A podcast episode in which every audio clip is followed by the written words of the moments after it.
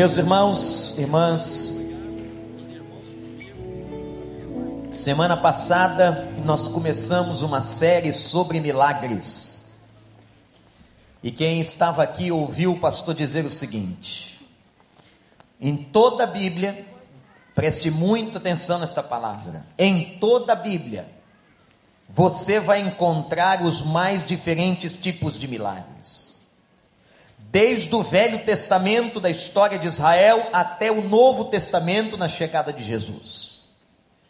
Entretanto, nós estamos tratando, e eu escolhi para este mês de agosto, nesta série de conferências, a cada domingo à noite, milagres realizados por Jesus. E os milagres realizados por Jesus estão em quatro evangelhos: Mateus, Marcos, Lucas e João. São muitos. Mas esses milagres se apresentam em algumas categorias. É muito interessante quando a gente estuda a Bíblia, quando a gente aprende com a palavra de Deus. Você encontra, por exemplo, como vimos na semana passada, milagres que aconteceram na vida de pessoas, aonde Deus libertou as pessoas das forças do mal. Atuações demoníacas terríveis, tremendas, e Deus libertou famílias, Deus libertou pessoas, como foi o caso daquela mulher que vivia encurvada, texto que nós pregamos no domingo passado à noite. No domingo que vem, nós vamos falar sobre milagres que Jesus realizou sobre o corpo das pessoas. E, gente, eu acredito numa coisa muito importante, eu quero que você preste toda atenção. A Bíblia diz que Jesus Cristo é o mesmo ontem, hoje e eternamente. Você acredita nisso? Então repete comigo esta frase: Jesus Cristo é o mesmo ontem, hoje e o será para sempre. De novo, Jesus Cristo é o mesmo ontem, hoje e o será para sempre. Aquele que fez milagres no passado continua fazendo milagres nos dias de hoje. E na semana que vem, quando nós estivermos falando de milagres que Deus operou, que Cristo operou no corpo das pessoas, vocês vão ver aqui presente conosco, nesse tempo, neste século 21, um rapaz que é um verdadeiro milagre de Deus. Eu tenho um pequeno DVD dele, eu gostaria que vocês vissem um pouquinho. Ele vai estar com a gente no culto de domingo que vem à noite. É o Jonathan. E vocês vão ver esse pequeno, esse pequeno trecho da vida do Jonathan. É possível soltar? Vamos ver. Fique à vontade.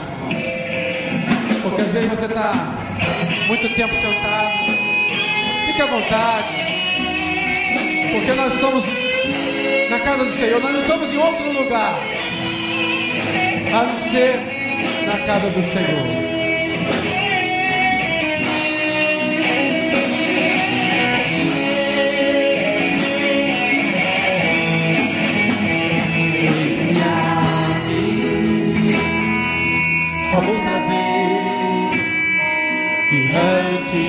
Abro meu coração, teu clamor, tu escutas e fazes cair as barreiras em mim.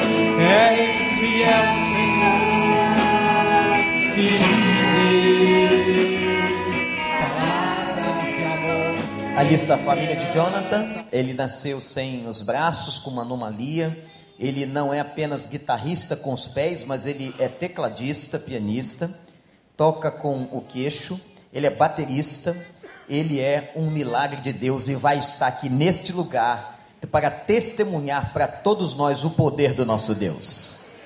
Eu quero que você convide muita gente que não crê no que Deus pode fazer. E olha, não dá para vir aqui desanimado. Você que tem os dois braços, as duas pernas, que nasceu direitinho e vive desanimado assim, acorda aí, olha aí para quem está do seu lado, vê se tem alguém desanimado. Vê se tem alguém desanimado aí do seu lado. Diz, o cara, presta atenção, hein? Não é? Quantos pais nós temos aqui hoje à noite? Fiquem de pé os pais. Hoje de manhã a igreja prestou uma homenagem aos pais. Olha, isso aí. Vamos lá, são pais de verdade, sacerdotes, assumiram a casa, hein?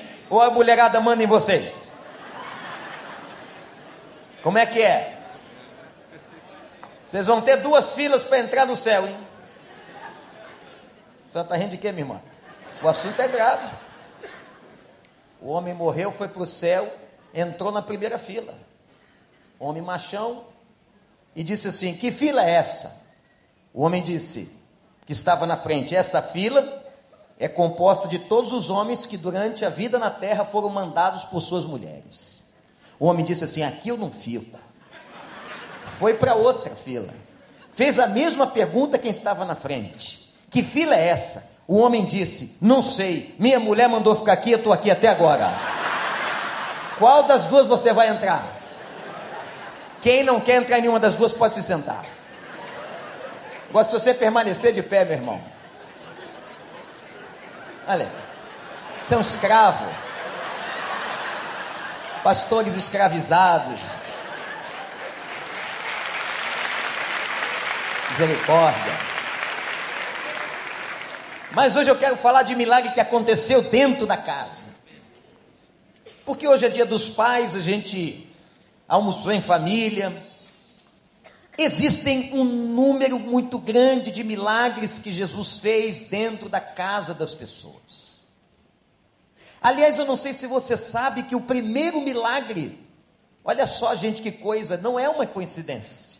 O primeiro milagre que Jesus fez foi numa festa de casamento. Ele sabia que esse negócio de casamento é uma confusão tão grande, que ele disse: Eu vou começar fazendo milagre logo no início. Faltou o vinho naquele dia, foi na festa de casamento. Você soube de histórias de pessoas que brigaram na festa do casamento?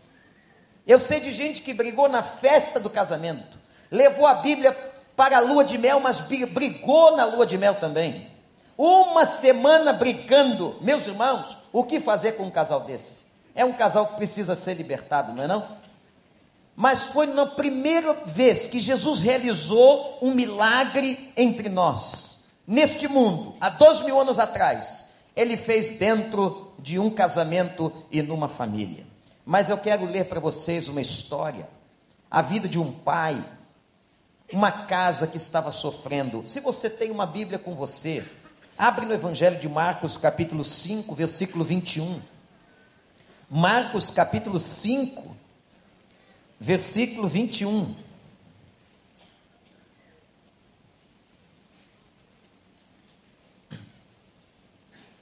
Presta atenção nesta leitura. Você que está aí na internet acompanhando a gente, você que está no rádio,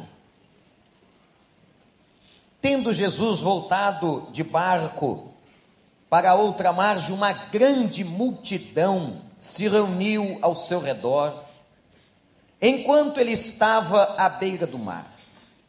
Então chegou ali um dos dirigentes da sinagoga, chamado Jairo, e vendo Jesus, prostrou-se aos seus pés e lhe implorou insistentemente: Minha filhinha está morrendo, vem por favor e impõe as mãos sobre ela para que ela seja curada e que viva.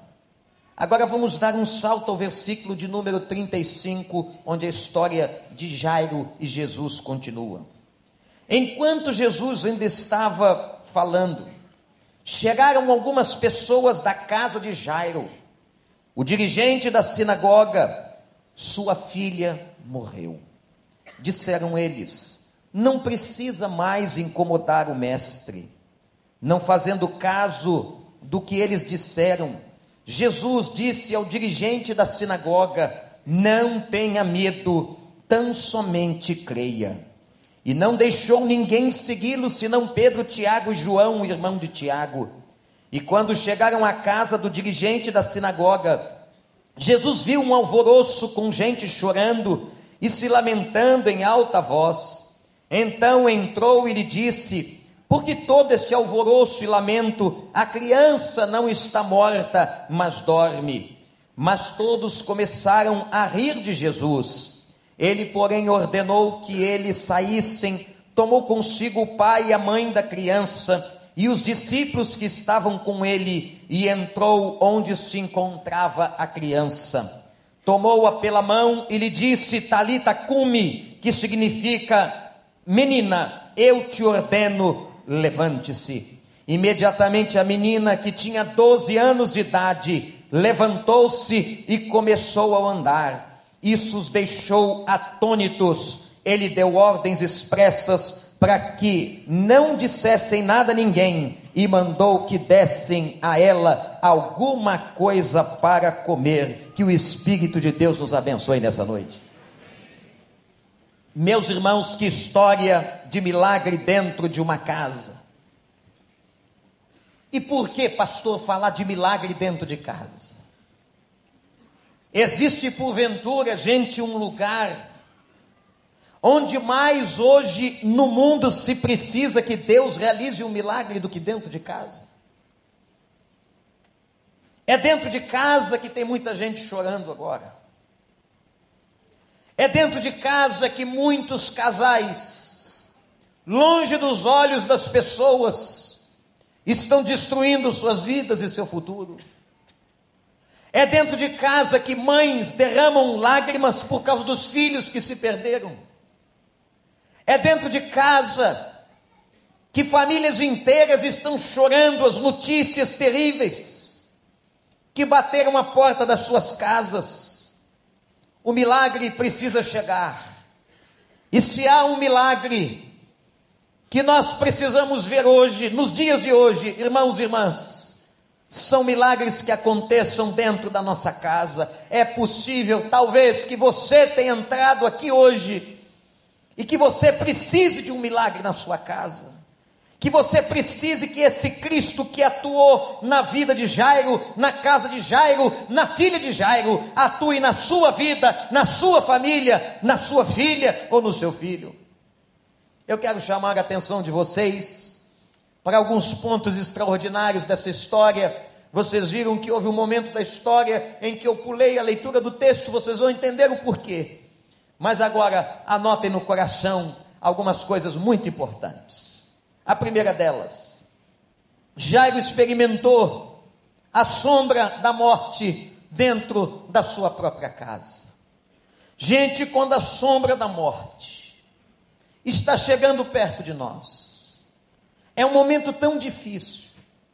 Quando a sombra da morte está chegando perto na nossa casa, na casa de uma pessoa que a gente ama, na casa de uma pessoa que a gente tanto considera, de uma ovelha, de alguém, como é um momento difícil. Por mais que aquela pessoa creia, por mais que aquela pessoa confie em Deus, por mais que aquela pessoa tenha fé, é tão difícil este momento da passagem, este momento de sair desta vida para entrar na eternidade.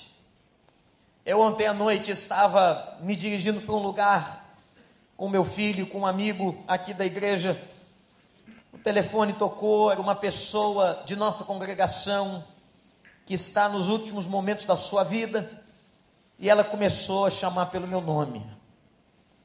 Eu não podia fazer outra coisa senão, naquele momento, pegamos um, um táxi e fomos até o hospital onde aquela pessoa está internada.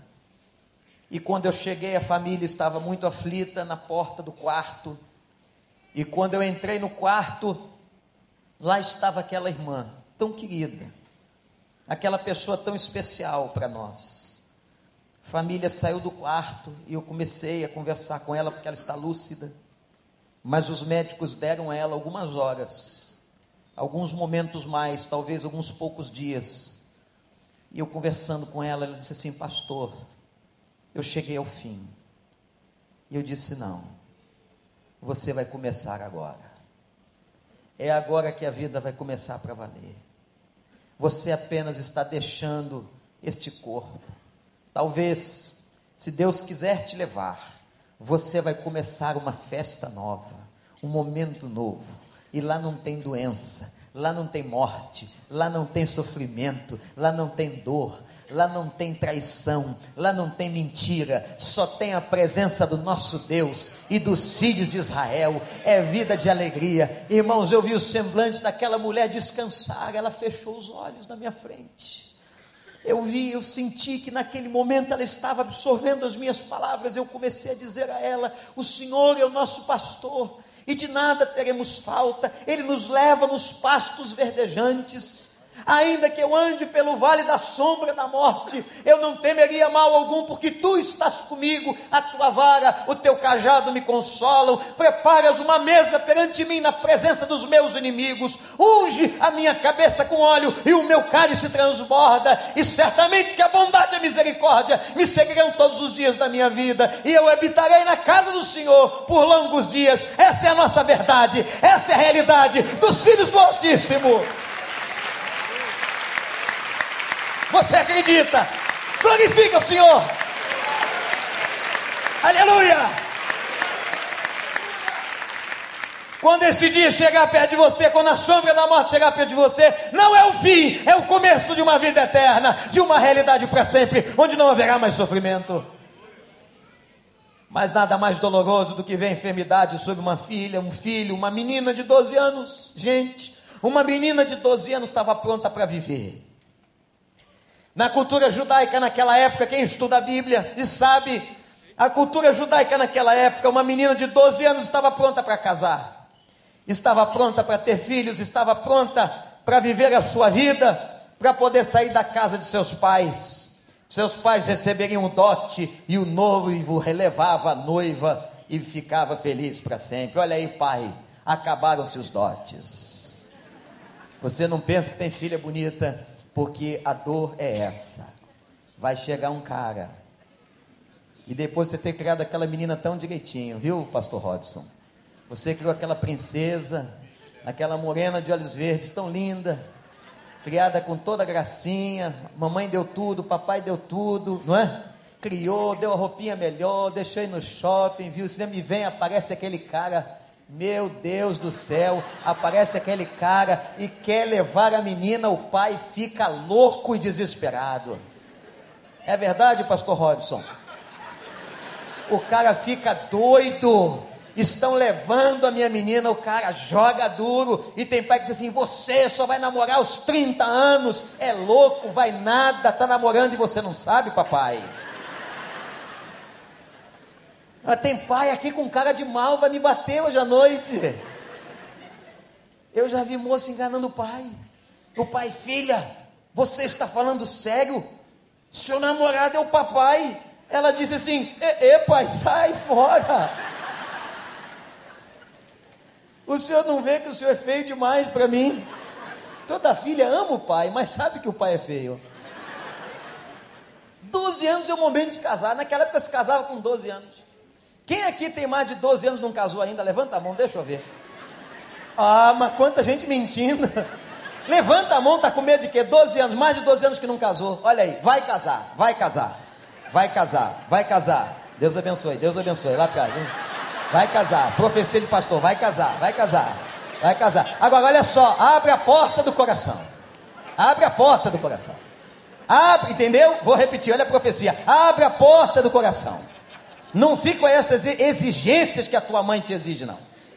Mas tem que ser assim, tem que ser doutor, tem que ser. Nem Jesus cabe nesse perfil que tua mãe colocou para você. Nem Jesus cabe. Se você fosse casar com Jesus, você ia ver que não, Jesus não tem essas qualidades todas que a tua mãe quer. E nem a tua mãe casou com uma pessoa assim. E ela ainda vai dizer muito sem vergonha assim: é, mas mamãe errou, mas você não pode errar. Pode errar porque a mamãe errou feio, toda mamãe erra feio, e fica exigindo isso da moça. Não faz isso não, minha filha. Para que você não chegue um dia e não diga assim: o que vier a mim, jamais lançarei fora. Não faça isso. Não pega qualquer coisa, não. Tem muita coisa ruim no mercado. Tem que ser um homem de Deus. Amém, gente?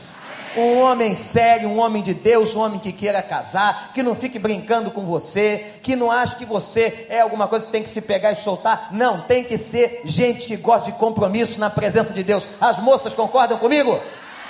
Olha aí que galera solteira, agora o amém foi muito mais forte. O amém foi muito mais robusto do que as mãos que eu vi daqui da frente. Agora sim a verdade está aparecendo. Doze anos a menina podia casar. E em vez de ela estar pensando no casamento, a menina estava doente. O pai e a mãe, o texto fala que tinha pai e mãe. O pai e a mãe viram a sombra da morte na casa, uma doença, uma enfermidade, não havia tantos recursos. E quem sabe, você, pai que está aqui, a sombra da morte está na tua casa. Não é só doença física que traz sombra da morte sobre a casa da gente. Tem muita sombra da morte em casa que aparentemente tem saúde, em filho saudável, aparentemente, em filho forte, em moça forte, mas que lá dentro está morrendo sem Deus, na dependência das drogas, longe do Senhor, vivendo uma vida devassa, vivendo essa loucura que a sociedade propõe, aceitando as propostas dos professores universitários que dizem que Deus não existe, mas nós sabemos o quanto Ele existe, o quanto Ele vive, mas sabemos hoje a pressão que está sobre a cabeça dessa geração. Quem sabe a sombra da morte está sobre a tua casa, como esteve sobre a casa de Jairo. Mas a segunda coisa que me chama a atenção nessa história é que Jairo amava sua casa, amava sua filha, e ele vai em busca de um milagre. Anote isso agora no seu coração. Jairo foi buscar um milagre. Repete essa frase comigo, igreja. Jairo foi buscar um milagre. De novo, Jairo foi buscar um milagre. Onde? Que paisão! Isso é um pai especial. Diz a palavra que ele vai até Jesus. Ele era chefe da sinagoga, sabe o que era um chefe da sinagoga? Era um administrador, um homem importante na sinagoga dos judeus, mas ele vai até Jesus. E a Bíblia diz que quando ele vê Jesus, ele se prostra aos pés de Jesus. Ele suplica a Jesus e diz: Minha filha está morrendo, vem colocar as tuas mãos sobre ela. O que me impacta na vida de Jairo é a renúncia. Mas renúncia de quê, pastor? Preste atenção. Esse homem precisou renunciar a três coisas. Primeiro, ele renunciou à condição social que ele gozava em Israel. Era o chefe da sinagoga. Você já viu gente importante pela rua se jogando no chão? Gente importante de carrão, morando em mansão, ajoelhando aos pés do Senhor, que dificuldade. Porque às vezes essa turma que tem dinheiro por aí, ela não se curva diante de Jesus, ela não se curva nem na necessidade, ela pode passar os momentos mais difíceis, mas ela fica em cima das suas teses, das suas teorias, acreditando que o seu dinheiro vai dar jeito e o dinheiro não consegue dar jeito nessas coisas. É só Jesus que realiza milagre na vida das pessoas. E diz a palavra de Deus que aquele homem renunciou sua condição social. Segunda coisa que aquele homem renunciou foi seu orgulho, a sua vaidade. Gente, às vezes você pode não ter dinheiro, mas tem um status, uma posição de poder o homem é fascinado pelo poder. Quantas vezes o poder nos ilude, o poder nos atrai, aquela posição, aquele lugar, aquela coisa toda, aquela pompa e circunstância, aquilo atrai tanta gente. Tem tanta gente que gosta do poder. Eu me lembro de um grande político que a Bahia teve, e uma vez, já no final da sua vida, um repórter perguntou para ele: Doutor, o senhor já foi governador do estado da Bahia, o senhor já ocupou tantos cargos, o senhor quer mais uma eleição, o senhor está tão rico, por que, que o senhor quer ser eleito de novo? E ele respondeu o seguinte: Meu filho, meu filho, falando para o repórter, você não sabe o que é sentir o gosto do poder. O gosto do poder é muito mais atraente que o gosto das fortunas. O gosto do poder Há quantas pessoas neste mundo que gostam de poder, que gostam do status, e era tão difícil para um homem de status naquela época se curvar aos pés de Jesus e clamar por sua filha. A terceira renúncia que este homem fez foi da sua condição religiosa, afinal de contas, ele era um judeu, ele era chefe de uma sinagoga. E nós sabemos que os judeus, irmãos, não acreditavam em Jesus. Os judeus viam Jesus no máximo como um profeta. Aquele homem ouviu falar de Jesus. Aquele homem foi até Jesus. Aquele homem creu no poder de Jesus, aquele homem se curvou diante de Jesus, aquele homem implorou ao Senhor Jesus, aquele homem sabia no seu coração e tinha fé suficiente que Jesus podia curar a sua filha, aquele homem renunciou todas as coisas. O amor que vem de Deus renuncia. Talvez, minha gente, a melhor palavra que expresse o amor seja renúncia. Não há outra palavra melhor. Quem ama renuncia.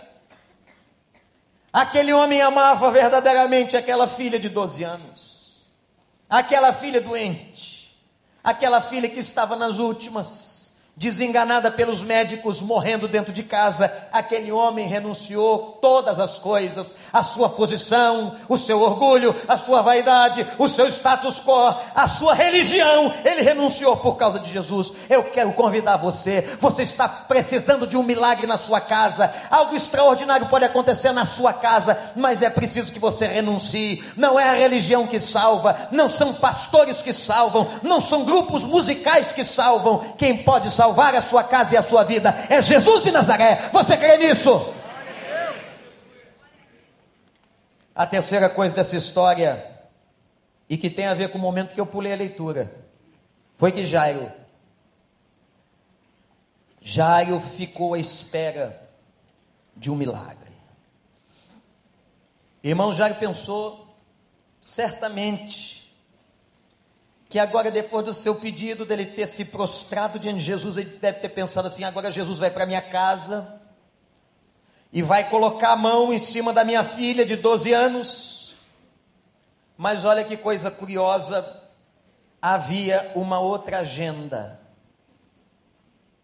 E foi por isso que eu li o texto e pulei uma passagem e continuei a história na frente. Porque no meio da agenda de Jesus, e a agenda de Jesus é assim: havia uma mulher que tinha um fluxo de sangue, uma hemorragia, 12 anos. A mesma idade da menina que estava morrendo. E Jairo agora, irmãos, vê Jesus parar, preste atenção no que eu estou dizendo ele vê Jesus dar atenção àquela mulher que lhe toca, ele procura na multidão quem o tocou, e ele identifica aquela mulher e sabe que aquela mulher que tinha uma hemorragia por 12 anos acabara de ser curada. Agora eu quero que você pense na cabeça de Jairo. Por que é que Deus deixou Jairo passar e ver aquilo tudo? Talvez Jairo pudesse dizer naquela hora: ele não me deu atenção, não é assim? Não é assim quando Deus não responde a sua oração no momento que você quer? No momento que você dobra o joelho, no momento que você clama em lágrimas e você pensa agora ele vai fazer e ele não faz. Não é assim.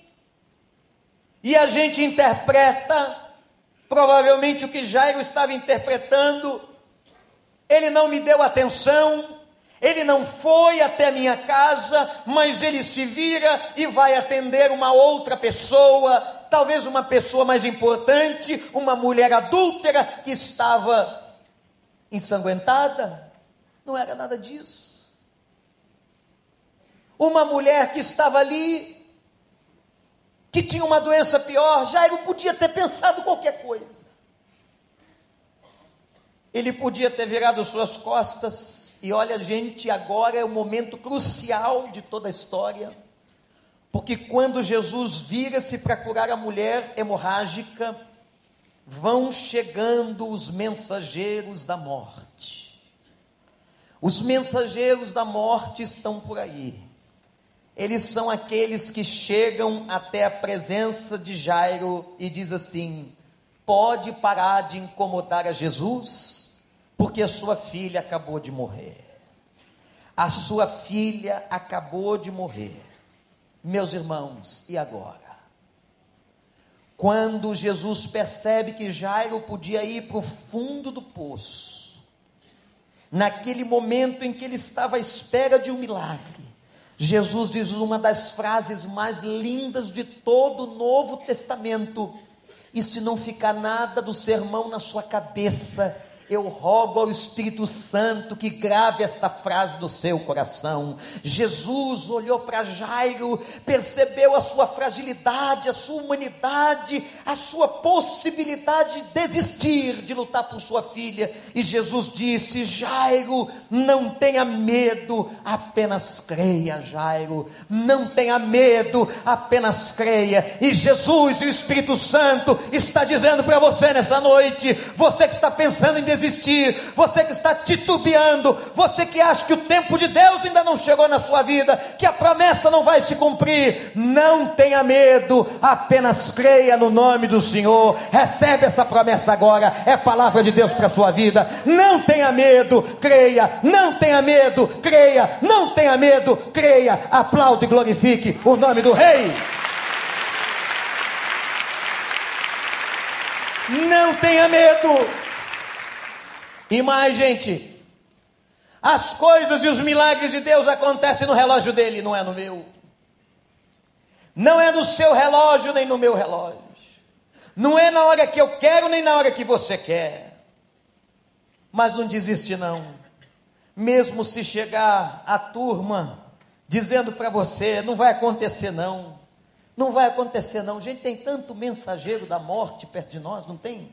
Às vezes, até na igreja, eu sei que nessa aqui não, mas nas outras tem. O mensageiro da morte é aquele cara que desanima, que desestrutura, aquele cara que está sempre reclamando, dizendo: oh, não vai dar certo, não, deixa para lá, vai morrer mesmo, não tem jeito. Essa gente, show para lá com elas, vai para os quintos de outros lugares mas perto da gente não. Se afasta dessa turma que não tem essa palavra, que não crê no Senhor, que está sempre desanimado, que está sempre desconfiado. Eu não quero essa turma perto de mim, nem você deve querer perto de você. A palavra de Deus para você é o seguinte: não tenha medo, creia somente. Não tenha medo, creia somente. Porque eles vão chegar para atrapalhar. São mensageiros do inferno para desanimar você, para entristecer você, para dizer que você não vai conseguir. Ainda fica aquela cara de santos assim: ah, eu vou orar por você. Eu, vou orar. eu não quero a sua oração. Você que não acredita em nada, ora nada, mentira. Você não acredita no que está falando. Gente, nós temos um Deus que não mente, nós temos um Deus que faz promessas, nós temos um Deus que cumpre, nós temos um Deus que cura, nós temos um Deus de poder, nós temos um Deus da graça. O nosso Deus não é homem para mentir. Mas o inimigo levanta tanta gente no nosso meio para desanimar você. Talvez alguém diz: Ah, não vai à igreja hoje não, fica aqui em casa, fica aqui, não vamos lá hoje não. Mas o Senhor te queria aqui em nome de Jesus. E olha, eu quero dizer uma coisa para você: talvez alguém tenha vindo aqui desavisado, não sabia, veio aqui procurando o, o, o pessoal do Trazendo a Arca. O Trazendo a Arca mandou um e-mail para a gente dizendo que eles não podiam vir, tiveram um problema na passagem do avião. Mas eu quero dizer uma coisa para você: a arca veio, a arca está aqui. Porque a arca do Novo Testamento é a presença do Espírito Santo de Deus e Ele está entre nós. O único que não pode faltar aqui é Jesus. O pastor Wander pode faltar. O trazendo a arca pode faltar. Todo mundo pode faltar. Mas Jesus não pode faltar. E Jesus não falta. Você sabia disso? Ah, estou decepcionado, o pastor Wander não está aí. Ah, tu tá mal, cara. Tu tá mal, moça. Tu está vindo atrás de mim, eu sou pecador igual a você, eu não curo você, eu não salvo você, eu não faço nada por você. A única coisa que eu posso fazer por você é orar. Mas que abençoa a tua vida é Jesus de Nazaré. Tu não vem atrás de mim, não, hein? Tu vai se dar mal. Não vai me acordar de madrugada que eu não resolvo o seu problema. Já contei um monte de vezes aqui, conto de novo e vou contar, vou contar sim. A mulher me liga às 5 da manhã. 5, pode me ligar às 5, mas se for coisa séria. 5 da manhã. Isso é que ela disse, irmãos. Eu peguei o telefone, oi pastor, o senhor desculpa estar ligando essa mas eu perdi o sono. Eu disse, mas eu não, irmã. Eu tenho alguma coisa que a senhora está com insônia? Toma um Rivotril. Toma um diazepam, toma uma coisa qualquer, toma maracujá. Taja branca, traz. Eu tenho, não sou sonífero. Mas vamos lá, o que, a senhora quer? Sabe o que a mulher queria, irmãos? Sabe o que a mulher queria? A mulher queria saber onde estava um texto da Bíblia. Eu não aguentei. Ela perguntou, pastor, onde é que está esse versículo? Eu disse, minha irmã, eu não sei. E se eu soubesse, eu não lhe contaria de propósito. Vai dormir. Cinco da manhã. E era segunda-feira, irmão.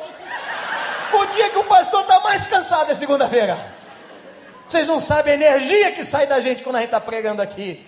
Em nome do Senhor. E na segunda-feira, às 5 da manhã, é dose. Graças a Deus, Deus já levou para a eternidade essa senhora. Vou encontrá-la lá em cima e ainda vou dizer: usei o seu exemplo enquanto a senhora tinha partido. A senhora não é fácil. Eu não dou jeito na sua vida, não vem atrás de mim, não vai atrás do trazendo a arca, do vindo com a arca, do vai, não, vai não. Quem vai resolver o problema da sua vida é Jesus de Nazaré. A turma do deixa disso que não vai acontecer, estava lá. Mas Jesus disse o quê? Repete comigo: não tenha medo, apenas creia. Repete: não tenha medo, apenas creia. De novo: não tenha medo, apenas creia. Aí ele curou a mulher e foi na casa de Jairo. Agora o milagre chegando na casa de Jairo é o último momento dessa história linda. Versículo 37. Aí isso é que aconteceu. Olha também como Jesus, o Jesus era tremendo, ele era pontuado, ele tinha autoridade. E quando ele foi para a casa de Jairo, aquela turma que disse que a menina tinha morrido foi toda atrás. E ele chegou na casa da mulher, na casa do Jairo. Da mulher do Jairo encontrou o maior alvoroço. Todo mundo chorando, chorando. Agora, olha que loucura, presta atenção na bipolaridade. Estava todo mundo chorando. Naquela época havia um negócio chamado carpideira. Era uma espécie de emprego que a mulher recebia para chorar. Dava o dinheiro, a mulher chorava imediatamente. E quanto maior o dinheiro, mais ela chorava. Você gostaria de trabalhar como carpideira? Nós temos algumas vagas. E quando Jesus chegou lá, as carpideiras chorando, aquele barulho, aquele alvoroço, aquela maluquice, Jesus disse assim: Vocês estão chorando aqui porque a menina está dormindo. Começou todo mundo a rir. É bipolaridade ou não é? E começaram a rir. Eu não sei como uma pessoa que está em luto, triste, abatida com a morte de alguém, começa a dar gargalhada no meio do sepultamento.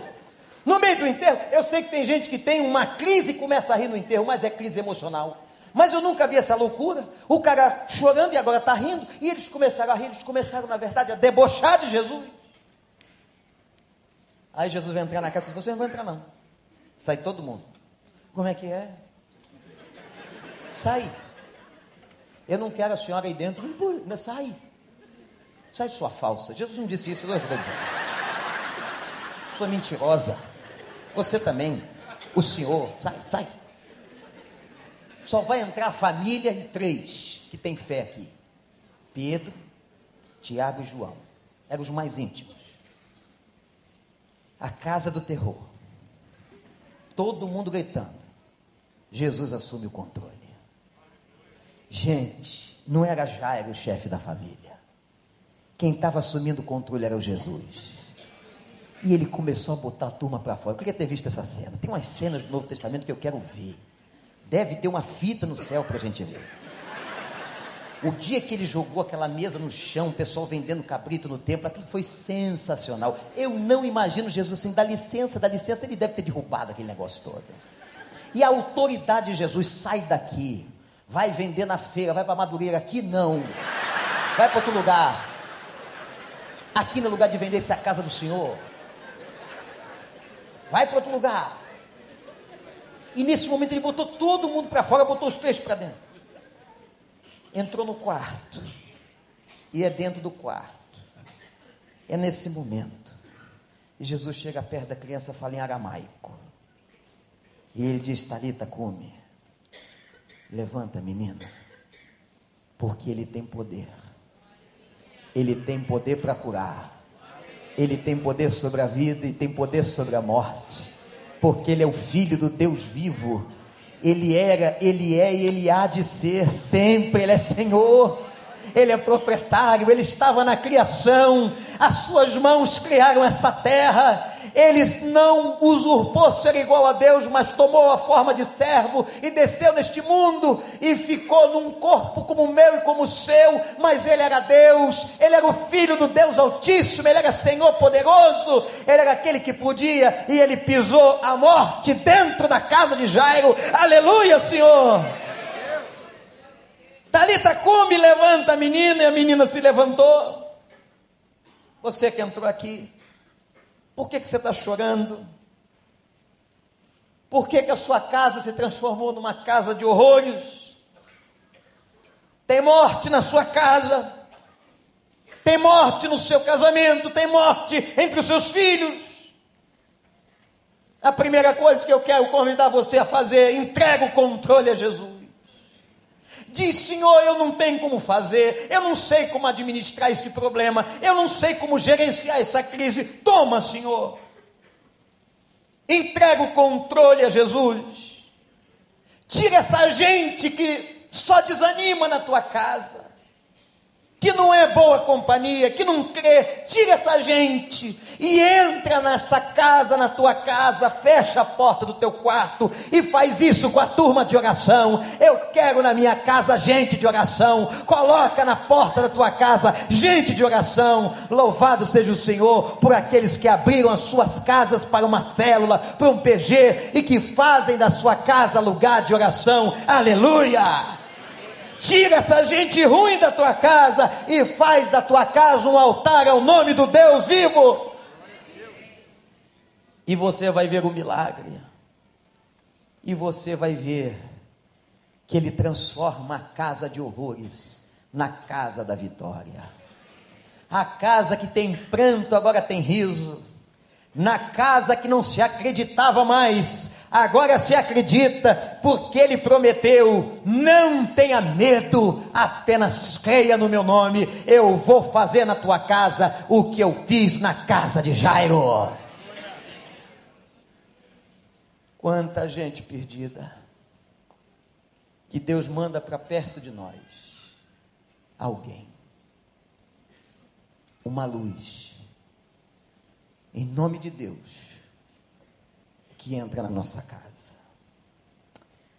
Nós vamos orar. Queria convidar os meninos, mas eu queria que você olhasse para mim. Que eu vou mostrar para você como é que Deus vai. E Ele entra. Quando a gente deixa. Você que entrou aqui, a sombra da morte está sobre a sua casa. Você que entrou aqui, com o coração sangrando. Eu não sei nem o seu nome. Você que entrou aqui, precisando de um milagre, está à espera de um milagre. Deus, o Senhor Jesus, que assumiu o controle hoje da sua vida e da sua história. Eu quero terminar contando para vocês uma pequena ilustração de um comandante, comandante de um navio. Essa gente é gente competente, gente que manobra navios imensos, que vive sangrando os mares, gente que tem conhecimento da física, da matemática, da geografia. Mas esse comandante desse grande navio, ele era infeliz. Ah, infeliz. Porque o que nos faz felizes não são os cursos acadêmicos que nós temos, não é o dinheiro. Ele estava tão deprimido, mas tão deprimido, irmãos, que ele, quando o navio parou num porto, ele mandou os, mag os magujos saírem. E foi, saiu sozinho. Saiu sozinho pelas ruas daquela cidade. Era um país estranho que o navio havia portado. E na beira de uma loja, uma loja de alimentos, no centro da cidade, ele viu um menino. O menino que estava na frente da vitrine, porque lá naquele país as comidas eram colocadas nas vitrines. E o menino olhava para a comida com fome. Ele viu aquela cena, olhou aquele menino maltrapilho, sujo, e disse: Ah, menino, se você tivesse mais arrumadinho, eu levaria você para dentro deste restaurante e lhe daria um prato de comida, porque esse restaurante é restaurante de gente chique. O menino, quando ouviu aquela possibilidade, passou a mão no cabelinho, esticou a blusa suja e disse: Moço, eu estou pronto. Moço, não, eu sou capitão, me chame de capitão. O menino disse: Capitão, eu estou pronto agora. O homem não teve como resistir, entrou no restaurante chique, mandou o garçom vir. Aquele coração sofrido, duro, estava quebrantado com a aparência daquele menino que encontrara na rua. E ele disse para o menino: Pode pedir. O menino, eu posso pedir qualquer coisa, qualquer coisa. E quando vem a comida, o menino começa a comer, com tanta fome. O capitão pergunta para ele: Onde estão seus pais, meu filho?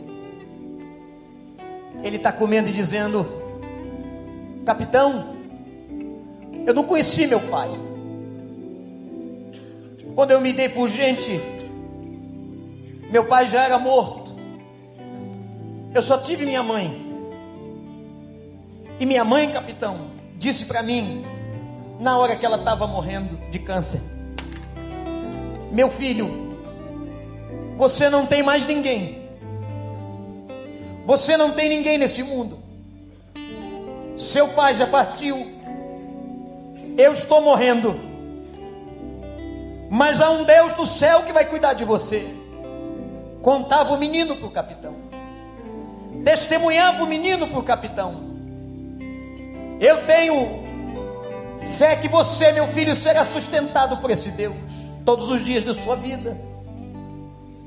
Aquela mulher fechou os olhos e partiu. E o menino disse: Capitão, eu vivo pelas ruas mas até hoje, desde que minha mãe morreu, nunca me faltou, capitão, o pão de cada dia. Deus sempre manda um anjo para me alimentar, e hoje esse anjo é o Senhor. O capitão começou a chorar, de ver tanta visão naquele menino de sustento, e ele, um homem tão rico, mas tão pobre, tão triste e deprimido. O capitão olhou para ele e disse assim: Menino, se você tivesse mais limpinho, eu levava você para morar comigo no meu navio. O menino largou a comida. A ideia de ter uma casa, de ter uma família, de recuperar um lar. O menino largou a comida, ficou em pé no restaurante chique e disse: Capitão, eu quero ir, eu quero ir. O capitão não resistiu levou o menino como se fosse um troféu, cheio de alegria. Quando entrou no navio, vieram os marujos. Ele olha para os marujos e diz: Olhem para esse menino, ele é o novo tripulante do nosso navio. Vai sangrar os mares com a gente. Deem um banho nele, coloquem a melhor roupa que tivermos aqui e coloca nele um cap como de um marujo, para que ele possa viver com a gente. Todos eles aplaudiram, sabendo que o capitão resgatara da rua um menino sem esperança, pobre. O capitão estava tão feliz. Era tão diferente agora a sua vida, porque uma criança de 12 anos tinha entrado no seu, na sua história, no seu coração. Ele achara um motivo novo para viver. Ele estava tão feliz. Mas um dia um dia os marujos bateram a porta do seu quarto diz: Vem, capitão, vem depressa. O menino está morrendo. O capitão desesperado foi, e quando chegou, ele encontrou os marujos em torno da cama do menino. O menino ardia em febre. O médico disse: Eu fiz tudo que eu podia fazer. A febre não cede, ele está perdendo vitalidade, ele está morrendo, capitão. O menino abriu os olhinhos e disse: Capitão, senta aqui. O menino de 12 anos botou o capitão sentado e disse para ele: Capitão, eu não tinha um lar, o Senhor me deu um lar. Eu não tinha roupas e o Senhor me deu roupas. Eu não tinha comida e o Senhor me deu comida. Mas agora, capitão, o Deus da minha mãe resolveu me chamar. O Deus da minha mãe quer que eu esteja junto dela. E nesse momento, já todo mundo chorava. Porque estavam vendo uma morte na sua frente de uma criança de 12 anos. Mas aquele menino olhou para o capitão e disse: Capitão, o senhor sempre disse que estava pronto. E eu lhe pergunto: o senhor está pronto para entregar a sua vida a esse Deus? Eu vou partir, mas o Deus que cuidou de mim vai cuidar do senhor. O capitão levantou, na frente dos marujos, tirou o cap e fez como fez Jairo, de joelhos agora, dizendo: Eu creio nesse Jesus, eu creio nesse Jesus que cura, que sara, que transforma. Eu quero esse Deus na minha vida, eu estou pronto agora. E ele ouviu um eco de vozes, porque toda a tripulação daquele navio repetia junta a mesma coisa: Nós queremos esse Deus, nós estamos prontos agora. O menino fechou os olhos e morreu, mas aquele homem foi achado e se tornou um dos grandes evangelistas da história. Você está pronto agora? Eu queria que você fechasse os seus olhos. Eu quero falar com você que entrou aqui com a casa toda bagunçada.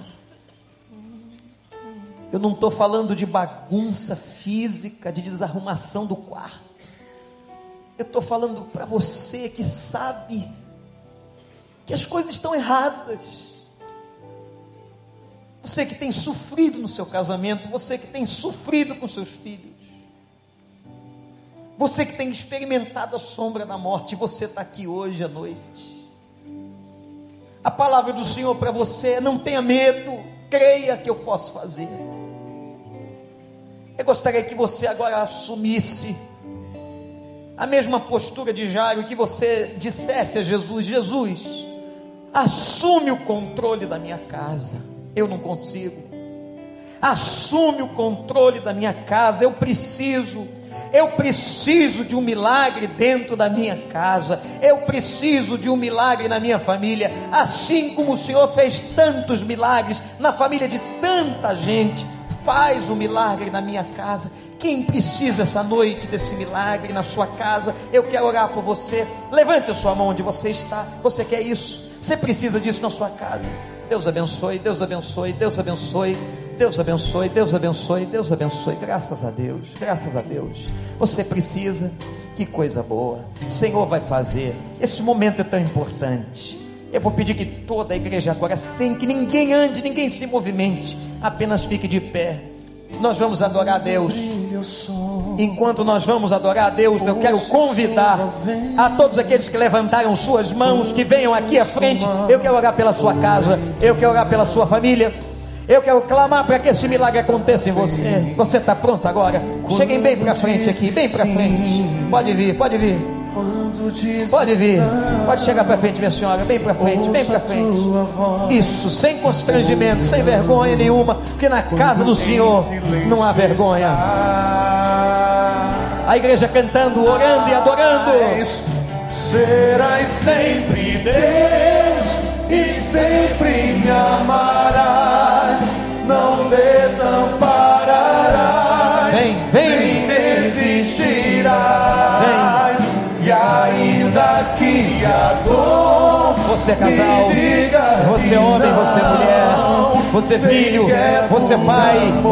Você precisa desse milagre na sua casa. Vem, vem. Graças a Deus. Vem como veio Jairo. Se prostre diante do Senhor com seu coração agora. Você que veio, diga assim: Senhor, o Senhor me vê, eu preciso. Quando brilha o sol, ou se a chuva vem, quando estou mal, ou então, se tudo está bem, tudo está bem. Quando dizes sim, quando dizes sim, quando dizes não, Senhor, quando dizes não, se ouça a tua voz ou não, quando em silêncio está. Declare isso a Deus. Serás sempre Deus. Serás sempre Deus e sempre me amarás. Não desampararás,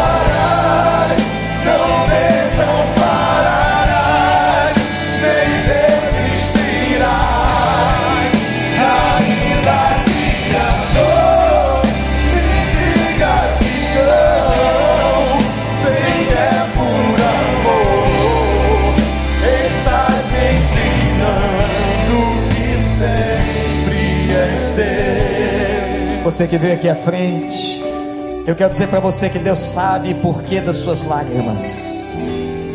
Deus sabe da tua dor, sabe do teu sofrimento.